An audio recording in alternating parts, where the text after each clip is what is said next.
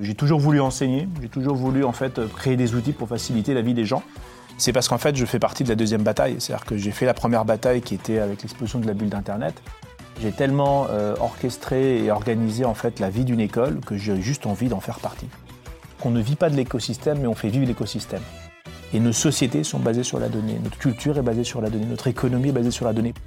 Comment gère-t-on des choses qui vont être dans un réseau décentralisé, donc par définition incensurables et donc ineffaçables Donc j'ai pas peur d'un jeton d'auto-tamponneuse, pourquoi j'aurais peur d'une crypto? C'est l'usage qui va définir les choses et c'est pas nous. Le Crypto Daily. Mon nom est Benjamin Cohen. Et vous êtes bien sur les interviews du Crypto Daily. L'interview est claire en 15 minutes chaque samedi. Découvrez un membre de l'écosystème Web3, ses projets, ses envies et bien sûr la vision du futur. Salut Daniel. Salut Benjamin. Je te remercie d'avoir accepté cette interview sur le Crypto Daily. Tu es d'abord un scientifique, spécialiste d'informatique et d'algorithmique, mais aussi le directeur, même le fameux directeur pédagogique d'Alira et ancien CTO de Zogma. Je te propose de commencer directement cette interview avec la première question. Est-ce que tu es prêt?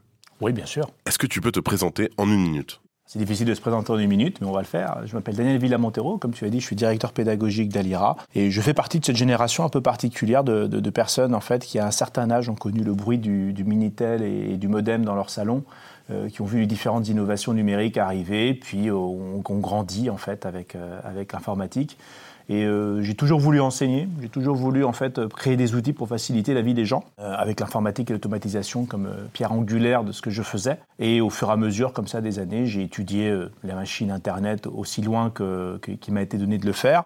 j'ai été directeur dans différentes écoles. J'étais aussi ceux de, ces directeurs pédagogiques en fait qui, qui créent eux-mêmes leurs outils, qui créent eux-mêmes des outils pour les professionnels. Et aujourd'hui, je suis à un, un, cheminement assez naturel de la technologie avec le Web3 et au niveau de l'école à lire. Ça fait combien de temps que tu enseignes, euh, Daniel? Ah bah, Ça fait 20 euh, bah, ans. Je pouvais même donner une confidence, ça fait 40 ans que j'enseigne en fait, parce que j'ai toujours enseigné dans ma famille, euh, c'est moi qui expliquais les règles du Monopoly, c'est moi qui expliquais les règles des, cartes magiques à mes camarades.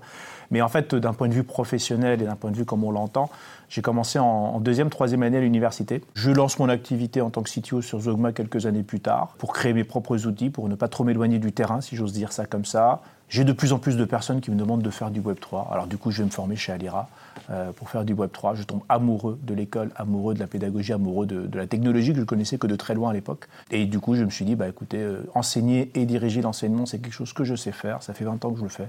Et je le fais maintenant pour une cause qui me semble tout aussi noble. T'es un peu le professeur qu'on aurait rêvé d'avoir euh, il y a quelques années quand on a commencé la blockchain et, tout ce monde-là bah, Je ne sais pas si on aurait rêvé de m'avoir parce que je peux être un professeur attachant et chiant à la fois. Mais euh, en, tout cas, oui, je mets beaucoup de cœur à, l'ouvrage, beaucoup de cœur à ce que je fais. Et, euh, et si, si, si, en fait, je défends aujourd'hui la blockchain avec beaucoup d'acharnement, comme tu sais, puisque tu as l'occasion de me lire régulièrement, c'est parce qu'en fait, je fais partie de la deuxième bataille. C'est-à-dire que j'ai fait la première bataille qui était avec l'explosion de la bulle d'Internet. Euh, j'ai connu ce que c'est que les gens qui me disaient bah, Internet, ça n'a aucun avenir économique, Internet, ça ne sert à rien, c'est un gadget pour geeks. Euh, j'ai connu en fait cette période où on allait chez des potes, euh, j'expliquais ce que c'était qu'Internet à un ami, et puis tu as la mère ou le père qui me regardait en disant Mais tu sais que c'est un peu dangereux, tu ne devrais pas parler de ça à mon fils.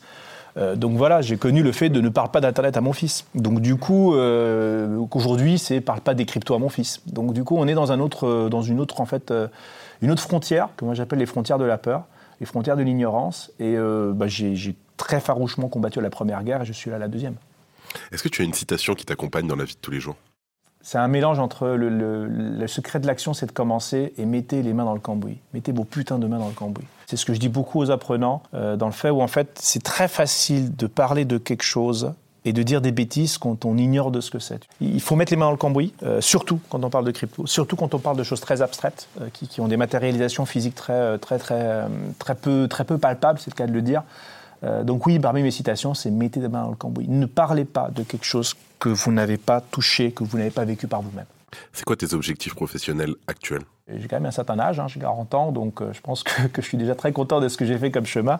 Mais en objectif professionnel, bah, euh, créer une belle histoire, créer une belle narrative et, surtout créer une belle tradition. Que voilà, il y a un cheminement pour comprendre ce que c'est que le Web3, pour comprendre ce que c'est que la blockchain, pour comprendre ce que c'est que ces enjeux et euh, voilà créer un cheminement et créer quelque chose qui reste dans l'histoire et dire bah voilà euh, euh, les formations tac tac tac que Daniel avait mis en place et tout ça c'est une référence pour pouvoir effectivement trouver sa place dans l'écosystème donc mon objectif professionnel c'est de marquer l'histoire de cette manière-là marquer l'histoire dans, dans, dans, ce qui est le fait d'apprendre et, et, aider des gens justement à pouvoir changer le monde.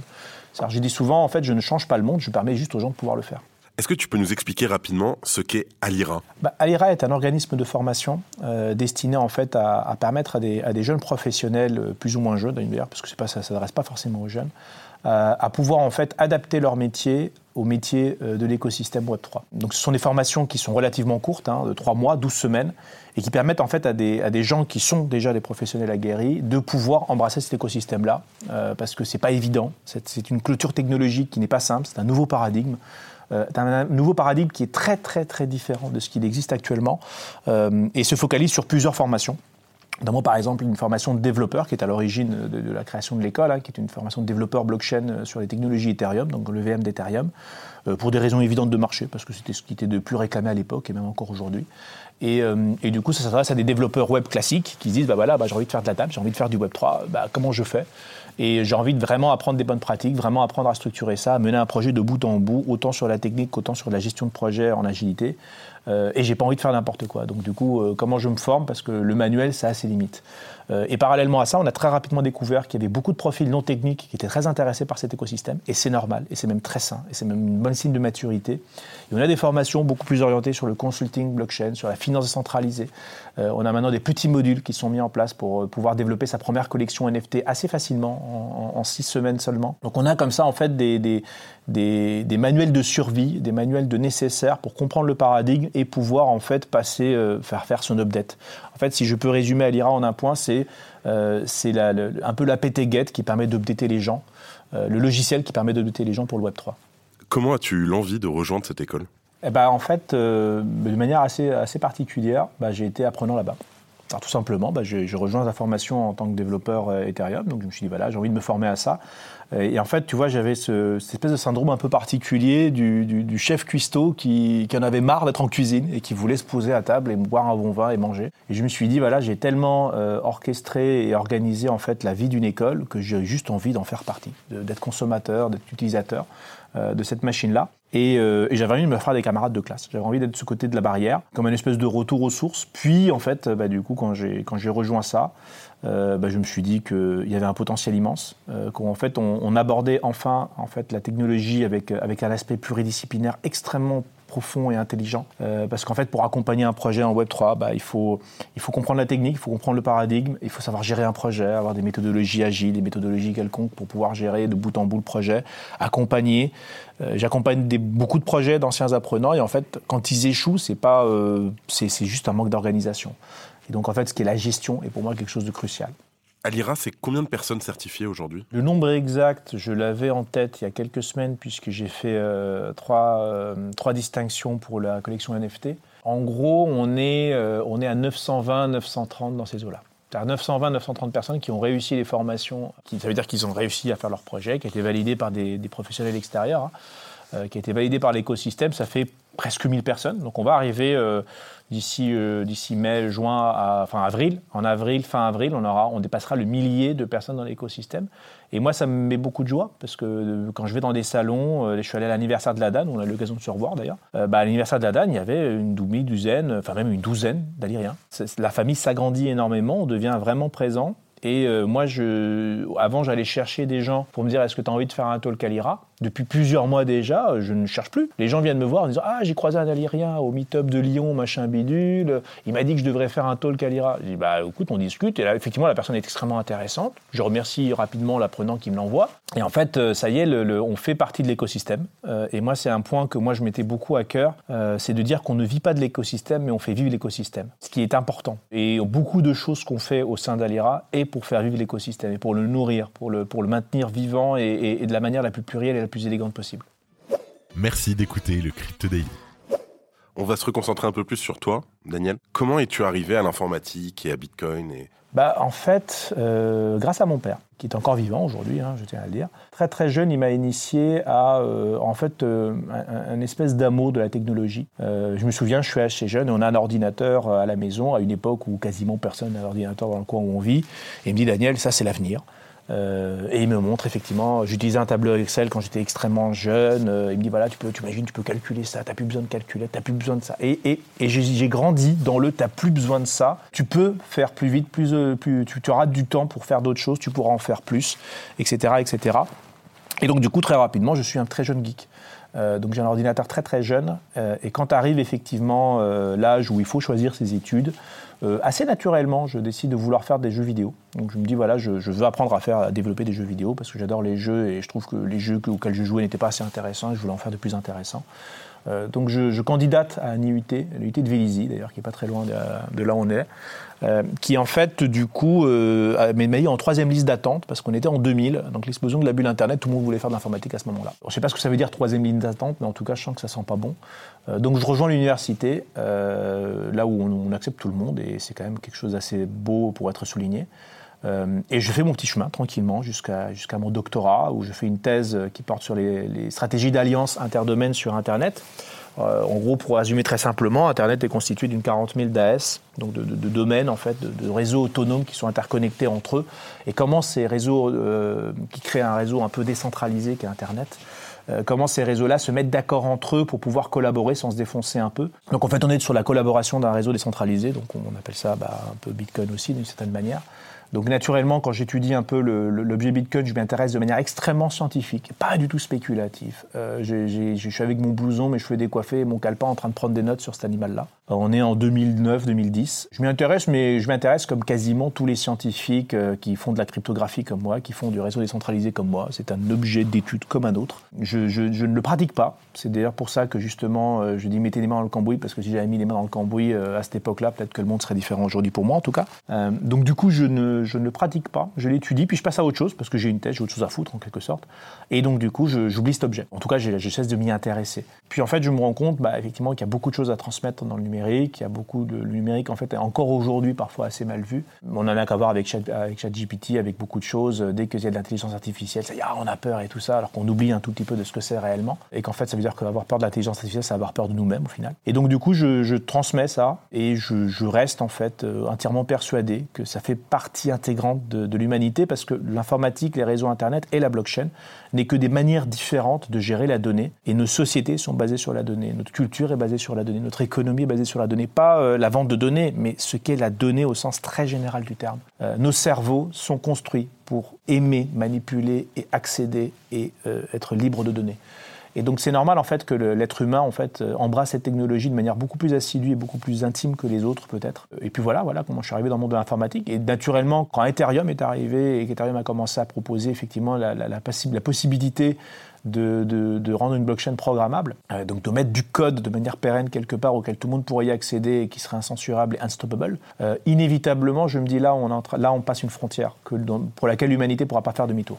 On passe une clôture. Et cette clôture est merveilleuse. Le rabbit hole. Et là, alors, là, là, le double rabbit. Euh, pour la deuxième fois, monsieur, je suis au sous-sol, là, parce que déjà, j'étais tombé une fois, là, je tombé une deuxième fois. Et je suis très content, parce que j'étais, euh, je n'étais pas arrivé à un stade de blasé, mais j'étais arrivé à un stade où je me dis, bon, il y a, euh, à, part la singularité de l'IA, il n'y aura rien de passionnant euh, les 20-30 prochaines années. Et, euh, quand j'arrive à ça, et je vois comment ça fonctionne, et je vois que ça fonctionne, que ça automatise euh, d'une certaine manière beaucoup de choses, euh, je me dis, ah, il y, y, a vraiment de quoi intellectuellement nourrir un homme, nourrir une femme pendant des, pendant des décennies. Et, et, je vois tout le potentiel, en tout cas une partie du potentiel de tout ce qui est possible. En parlant de décennies, on va parler aussi d'innovation. C'est quoi le prochain défi à relever pour le Web3 alors le vrai défi à relever pour le Web 3 n'est pas technologique. Les deux défis à relever pour le Web 3, le premier c'est l'adoption. Euh, et l'adoption en fait est un défi qui est euh, culturel et, culturel dans le sens euh, pénible de, la chose. Le principe du Web 3, tu le connais aussi bien que moi, c'est juste permettre aux, gens d'être responsables. À partir du moment où tu es décentralisé, à partir du moment où il n'y a pas de tiers de confiance, euh, tu es le tiers de confiance. Ça veut dire que s'il n'y a personne qui peut changer ton mot de passe, il n'y a personne qui peut te récupérer ton mot de passe oublié, tu es le responsable. Tu es l'adulte numérique. C'est un terme que j'ai sorti dans le podcast euh, il y a, il y quelques longtemps et qui, qui est resté, d'ailleurs beaucoup de personnes reprennent ce terme-là, qui est l'adulte numérique.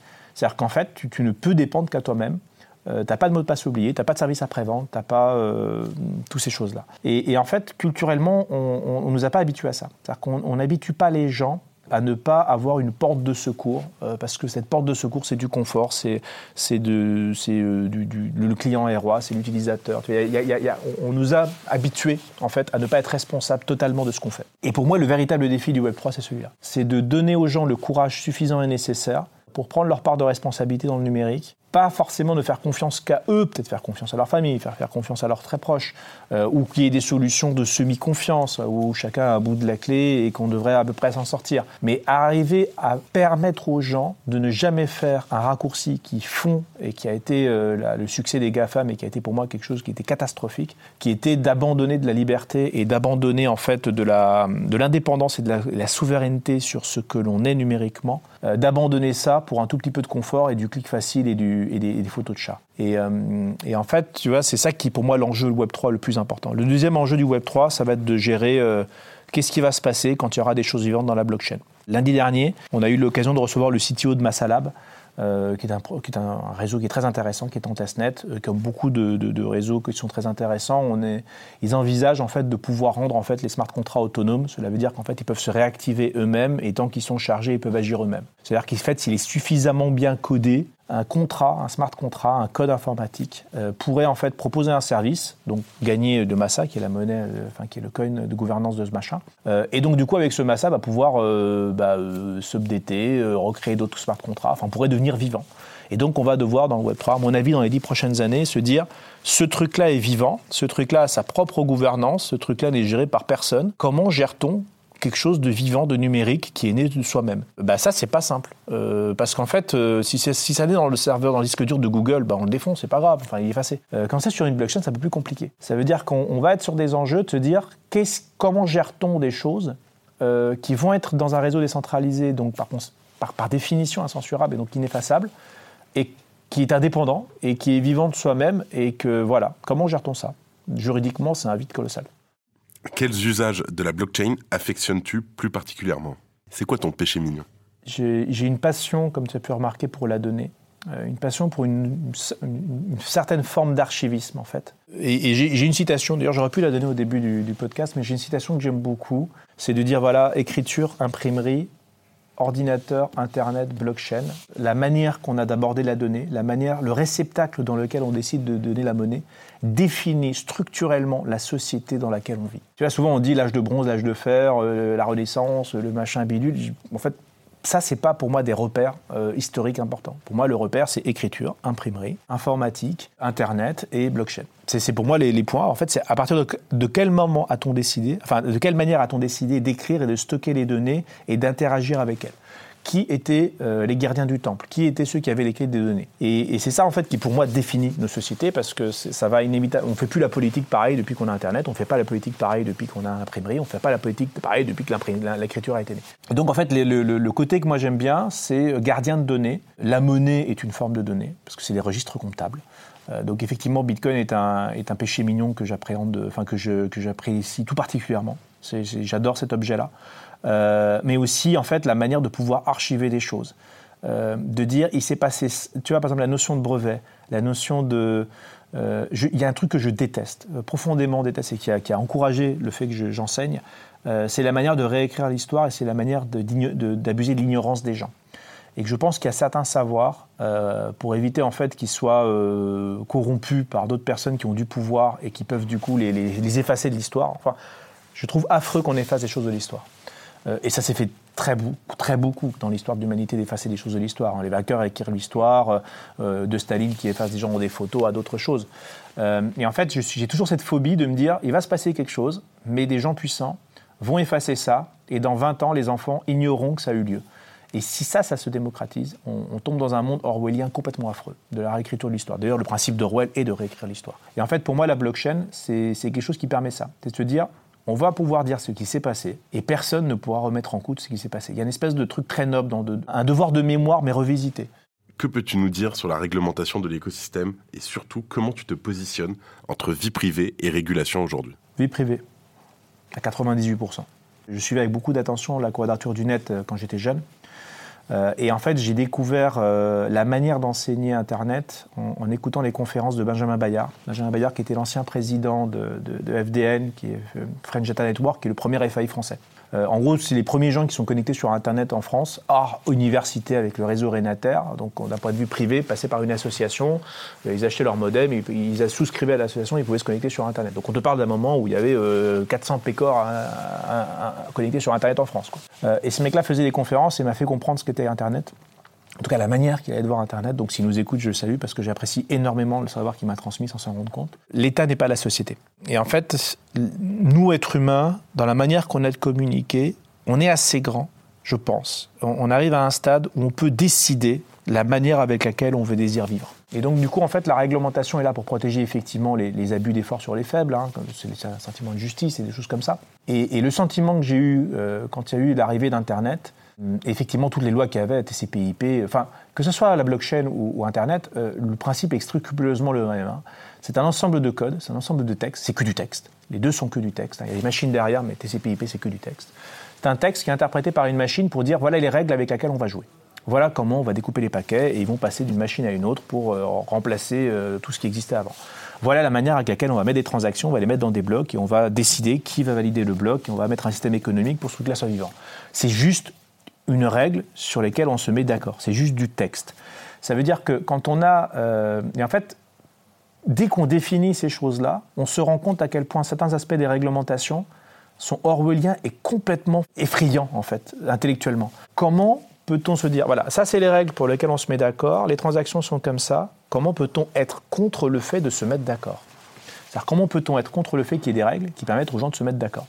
Euh, Et en fait, c'est ce qui, ce qui parfois dérange, c'est qu'il y a des hommes politiques qui effectivement sont extrêmement bienveillants vis-à-vis du, peuple, et il y en a d'autres en fait qui sont plus dans une, posture qui pour moi est dangereuse, euh, qui consiste à dire je, n'accepte pas que vous vous mettiez d'accord sans que je donne mon avis sur la manière avec laquelle vous vous mettez d'accord. Parce que Bitcoin, le code de Bitcoin est une règle communautaire. Personne t'oblige à utiliser du Bitcoin. Si aujourd'hui j'ai un marchand qui refuse des euros, je peux appeler la police et le faire arrêter. Mais personne t'oblige à utiliser Bitcoin. Donc c'est des gens qui se sont dit je suis d'accord pour utiliser une valeur d'échange monétaire avec ces règles-là et empêcher les gens de se mettre d'accord, rendre illégal le fait que les gens se mettent d'accord, est pour moi quelque chose de très dangereux. On parlait de monnaie juste avant. Quels sont pour toi les trois principaux enjeux géopolitiques liés aux crypto? Vous savez, il y a une histoire que moi j'aime beaucoup, que je racontais en cours, que je continue à raconter d'ailleurs, qui est l'histoire du four avec le gigot où il faut couper les, deux bouts. Donc je, la résume très rapidement pour pas qu'elle prenne beaucoup de temps. Tu as un père de famille ou une mère de famille qui coupe les, les, deux bouts du gigot avant de mettre le gigot dans le four. Et son enfant euh, lui dit bah, Pourquoi tu coupes les bouts du gigot? Il lui dit bah, Ma grand-mère faisait comme ça, elle coupait les bouts du gigot. Le bonhomme va voir, la bonhomme ou la jeune fille va voir la, grand-mère ou le grand-père, il lui pose la même question et il lui dit Ah bah c'est l'arrière-grand-mère et ainsi de suite. Et quand il arrive en bout de chaîne, la personne lui dit Ah oui, mais c'est normal, parce qu'en fait j'avais un très petit four, le boucher donnait des gros gigots, donc je coupais les bouts pour que ça rentre et je donnais les bouts au chien. Ce qui veut dire qu'on fait des choses tout simplement parce qu'à une époque, on n'avait pas moyen de faire autrement il n'y avait pas moyen de gérer une monnaie euh, de la manière avec laquelle on la gère sans passer par une force suffisamment puissante qui est l'État. À partir du moment où on peut automatiser certaines choses, se pose la question de se dire a-t-on toujours besoin de couper les bouts du gigot? Si on a un four suffisamment grand, on n'a plus besoin de couper les bouts du gigot. Donc si on a un réseau suffisamment puissant et suffisamment fort, on n'a pas besoin d'un État pour gérer une monnaie. Euh, comme on n'a pas besoin d'un État pour gérer plein de choses. On n'a pas besoin d'un État pour gérer euh, la distribution de l'air sur la planète. On n'a pas besoin d'un État pour gérer la pluie.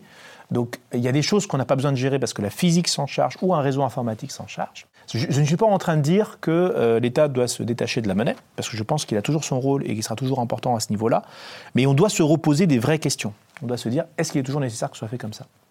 Donc ça, c'est le premier enjeu politique. Le deuxième, qui est pour moi plus important, il est, je vais revenir sur une vieille marotte que j'ai, est purement éducatif.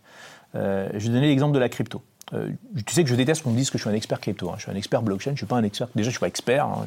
Je, pense que pour être expert, il faut, avoir beaucoup plus que ce que je sais. Euh, ce qui fait que ça m'enrage. Hein. Des gens qui font une formation de trois semaines ou, de, ou, de, deux semaines et qui se mettent expert blockchain, ils sont pas experts blockchain. Il faut bien plus que ça pour être expert blockchain. Mais si, je dois mettre ce mot-là, je serais blockchain et pas crypto. Euh, parce que pour moi, ce qui m'intéresse, c'est l'objet, la, mécanique, et le, fruit, le produit qui en sort, est pour moi accessoire. Et je vous donne un exemple très simple. Euh, j'avais fait un article il n'y a pas très longtemps sur la notion de token, euh, quand les gens disaient, voilà, il y a tant de milliers de types de tokens, donc c'est pas sérieux. Eh ben, l'enjeu politique aujourd'hui, c'est de comprendre qu'il serait normal et pas idiot que beaucoup d'entreprises aient un token pour gérer quelque chose qui pourrait être de la valeur. Il serait tout à fait normal de revoir le token comme étant un jeton, qui cette fois-ci n'est pas en plastique, mais stocké dans un registre centralisé avec une, société émettrice, avec des règles plus ou moins transparentes, avec une tokenomics qui lui est propre. Par exemple, tu prends des jetons, on les manipule depuis qu'on est gosse. En tout cas, moi, quand j'étais gosse, j'allais dans un centre d'attraction. Mon père m'achetait des jetons et j'allais euh, sur les autotamponneuses et je savais que ce jeton représentait une partie de l'autotamponneuse. Donc ce jeton a une valeur, et il n'y a pas de différence structurelle extrêmement puissante entre un utility token et ce jeton en plastique. Et tu n'as aucun homme politique qui prend ce jeton en plastique et qui dit ceci est spéculatif et dangereux pour la société. Ce jeton est prédateur pour la société, ce jeton est spéculatif, ce jeton est utilisé par les, par les malfrats et tout ça. Quand bien même, quand bien même euh, ce jeton soit utilisé mondialement et que toutes les machines autotamponneuses utilisent le même format de jeton et qu'à un moment donné, des trafiquants euh, utilisent ce jeton pour faire du trafic entre eux parce que c'est quelque chose qui a de la valeur comme un autre, il n'y a pas de différence structurelle entre ces deux objets-là. Donc en fait, l'enjeu géopolitique qui est pour moi euh, primordial, c'est d'arriver à ce que j'appelle le point de bascule. Ça arriver à un moment donné où les, clés de lecture parmi les, gens ordinaires qui vont décider, qui vont voter pour celles et ceux qui nous représentent, euh, soient suffisamment nombreuses, ces clés de lecture, pour se dire finalement la crypto, c'est juste des jetons qui sont numériques. Donc j'ai pas peur d'un jeton d'autotamponneuse, pourquoi j'aurais peur d'une crypto? Quand les gens comprendront en fait que le NFT c'est juste l'association d'une adresse, donc de quelqu'un au sens pluriel du terme, à quelque chose, donc euh, ils vont se rendre compte que le NFT c'est une forme de ticket de caisse, c'est une forme de, carte Panini, c'est une forme d'objet euh, numérique, c'est une forme de titre de propriété, c'est le fait de dire cette donnée je l'ai en main. Et des données, il y en a des, comme je te l'ai expliqué tout à l'heure, des milliers différentes. L'enjeu pour moi géopolitique, c'est ce point de bascule.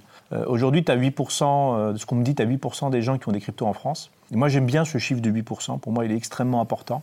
Et je m'attarde un tout petit peu pour t'en parler. Parce que quand j'avais, fait, euh, étudié en thèse, j'ai étudié ce chiffre de 8% pour le nombre d'entrepreneurs et de créateurs d'entreprises dans les actifs français. C'est-à-dire qu'en fait, tu as 8% des gens qui créent leur structure, les autres sont employés ou fonctionnaires. Je suis employé, donc c'est pas un problème d'être employé. Mais en fait, ce qui était, ce qui était giflant, c'est quand on en parlait aux Français, quand on en parlait aux gens, ils disent Ah, 8%, ah la vache, c'est bien 8%, ah, c'est pas mal, hein, on, est, on est la Startup Nation. 8%, c'est un des plus bas scores au monde. C'est-à-dire qu'en fait, la France a, pour plusieurs raisons, c'est l'un des pays au monde où on a le plus bas taux de pourcent de personnes qui se disent Je veux être mon propre maître. Et c'est ça qui est très effrayant. C'est en fait, euh, et du coup, quand on voit qu'à 8% de gens qui ont des cryptos et qu'on est sur ce stade-là pendant un petit moment et que ça stagne un peu, bah, c'est peut-être pas anodin. Ça veut dire qu'en fait, il y a un point de rupture qui fait qu'en fait, tu as un certain pourcentage de la population qui, qui je dirais pas qui aime prendre des risques, mais qui trouve naturellement normal que puisse y avoir une zone de risque et de prise de risque dans ce qu'on fait, euh, ce qui est le cas d'entreprendre, et que du coup la crypto est à peu près la même notion. Euh, et en fait, le point de bascule, ce que moi j'appelle le point de bascule, c'est un point à partir du moment où beaucoup de tes voisins, beaucoup de tes amis, beaucoup de membres de ta famille utilisent du NFT au quotidien, utilisent de la crypto au quotidien, et finalement tu ne le fais pas parce que tu le comprends, tu le fais parce que tout le monde le fait, et donc tu reviens à un principe grégaire. Et pour moi, l'enjeu écologique, c'est cette point de bascule-là. Tant qu'en fait, il n'y aura pas un certain nombre de personnes qui sont messagers, qui sont ambassadeurs de ça, bah, on va avoir une, bascule là-dessus.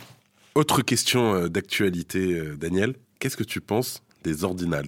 Alors, je suis un peu clivé. Je crois que je dis, je vais me fâcher avec des gens, mais je vais quand même le dire. J'ai une fascination pour les choses simples. Euh, les gens qui travaillent avec moi savent que je suis fasciné pour les choses simples. Si on peut faire quelque chose de simple, faisons-le simple. Euh, la complexité pour se faire plaisir ou la complexité pour imaginer euh, pallier à des problèmes imaginaires est une religion que je n'adopte pas. Donc je suis vraiment pour les choses très simples et Bitcoin m'avait fasciné sur le fait que c'est simple. il y avait même une citation de, de Fono qui disait Vous trouvez que c'est simple, mais personne n'a jamais dit que ça devait être compliqué. On n'a pas besoin de faire des choses compliquées pour résoudre des problèmes qui sont des problèmes compliqués. C'est un paradoxe, mais c'est ça. C'est pas parce que le problème est compliqué que la solution doit être compliquée. Et en fait, Bitcoin avait une simplicité qui, pour moi, était extrêmement séduisante. Et il y avait ce, fameux Oproton euh, qui permettait de mettre des commentaires qui avait été utilisé pour Satoshi, hein, justement, pour, avec le petit clin d'œil sur ce journal du Times, pour faire un petit, euh, un, petit pied de nez à, qui il faut. Euh, et voilà, c'était un petit espace qui permettait, on va dire, de mettre des commentaires à des transactions et permettait de colorer des tokens. Pour rappel, euh, on parle du premier bloc qui a été validé par euh, Satoshi le 3 janvier 2009, où dedans il met euh, le titre du Times. il y avait le titre du Times en disant que le gouvernement ronfle les banques ou des choses comme ça, qui, était en fait une espèce de, dire voilà le premier bloc, voilà pourquoi j'ai créé ça. Et en fait, c'est, ça, ça, souligne son génie politique, entre autres choses. Hein. Parce qu'en fait, il donne une raison d'être à sa création, ce qui n'est pas toujours le cas. Une raison d'être très, très humaniste. voilà.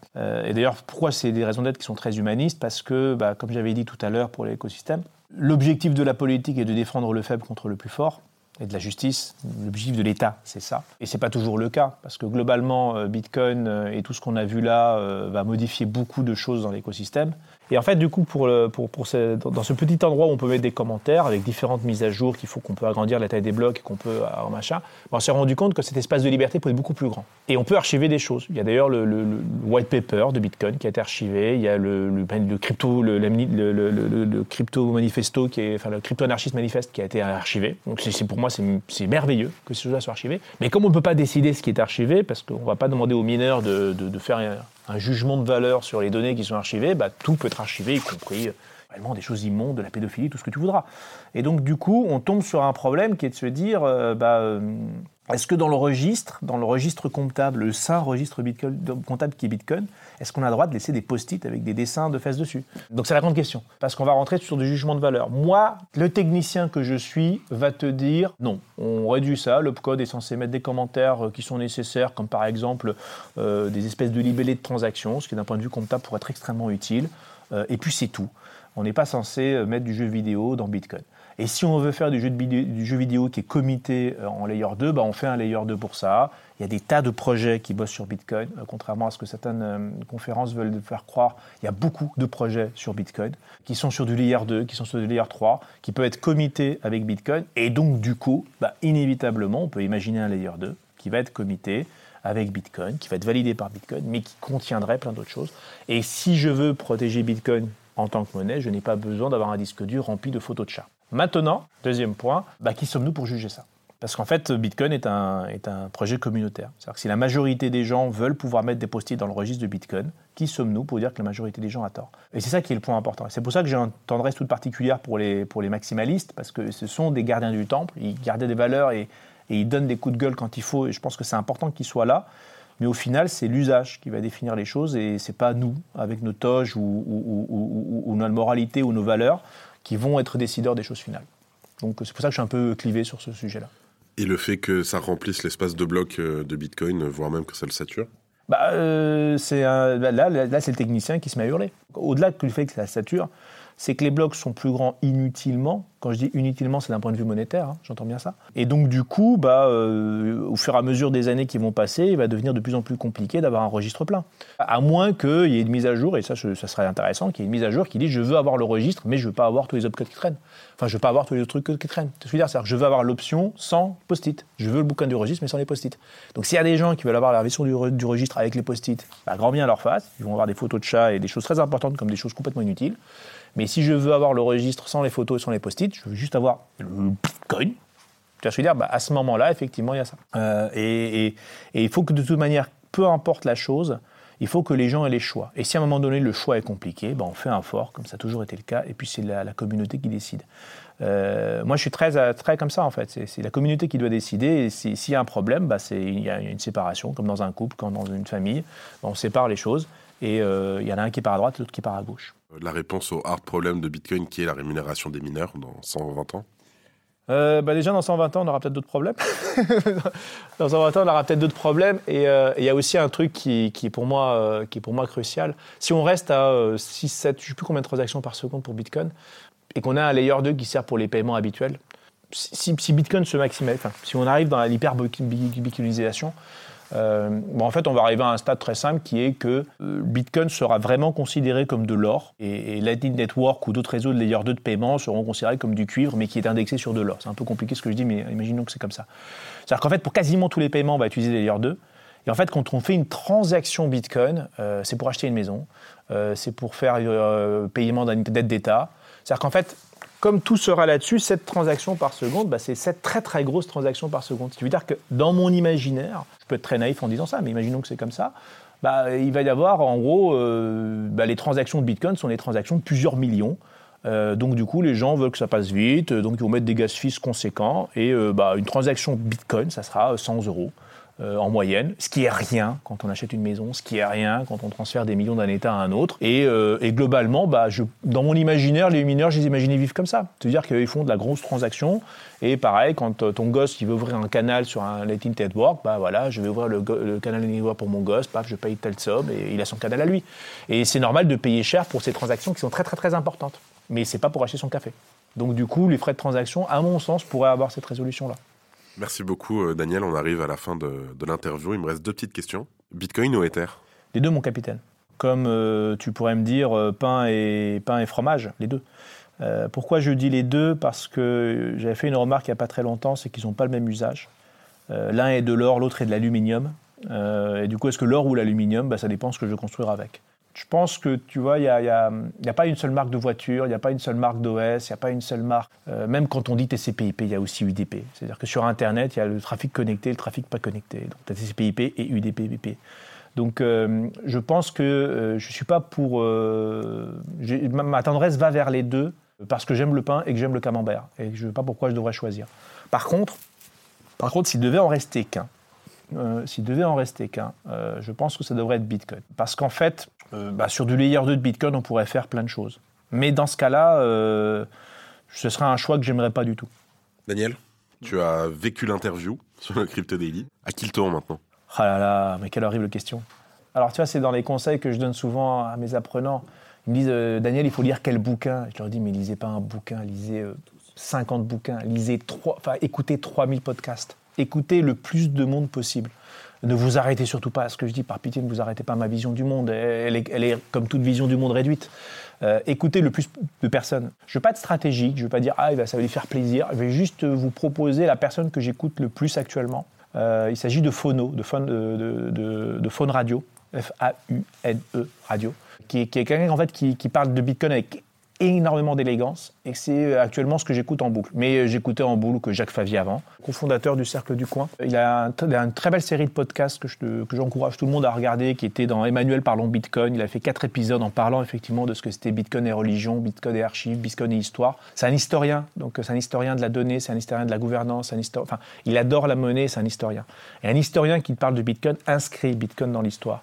Et, et Phono, en fait, euh, il inscrit Bitcoin comme un message. C'est, c'est du, par exemple, le Bitcoin, c'est que du texte, c'est de lui que, que je tiens ça. Et il m'a permis, en fait, de, de- Il parle du Bitcoin avec une très rare élégance. Et là, on a beaucoup de rapports communs. Euh, notamment notamment notre, notre plaisir à bâcher les gens qui nous sont insupportables parce qu'ils abusent de l'ignorance du peuple. Euh, donc du coup, voilà, c'est c'est quelqu'un que je pourrais conseiller, mais euh, c'est j'en aurais des centaines, de- de- et écouter des centaines de personnes. Daniel, merci beaucoup. Bah, merci beaucoup à toi, Benjamin. C'était Daniel Villa Montero pour le Crypto Daily. Merci et à très vite. Merci à vous tous. C'était Benjamin pour le Crypto Daily. Merci et à très vite.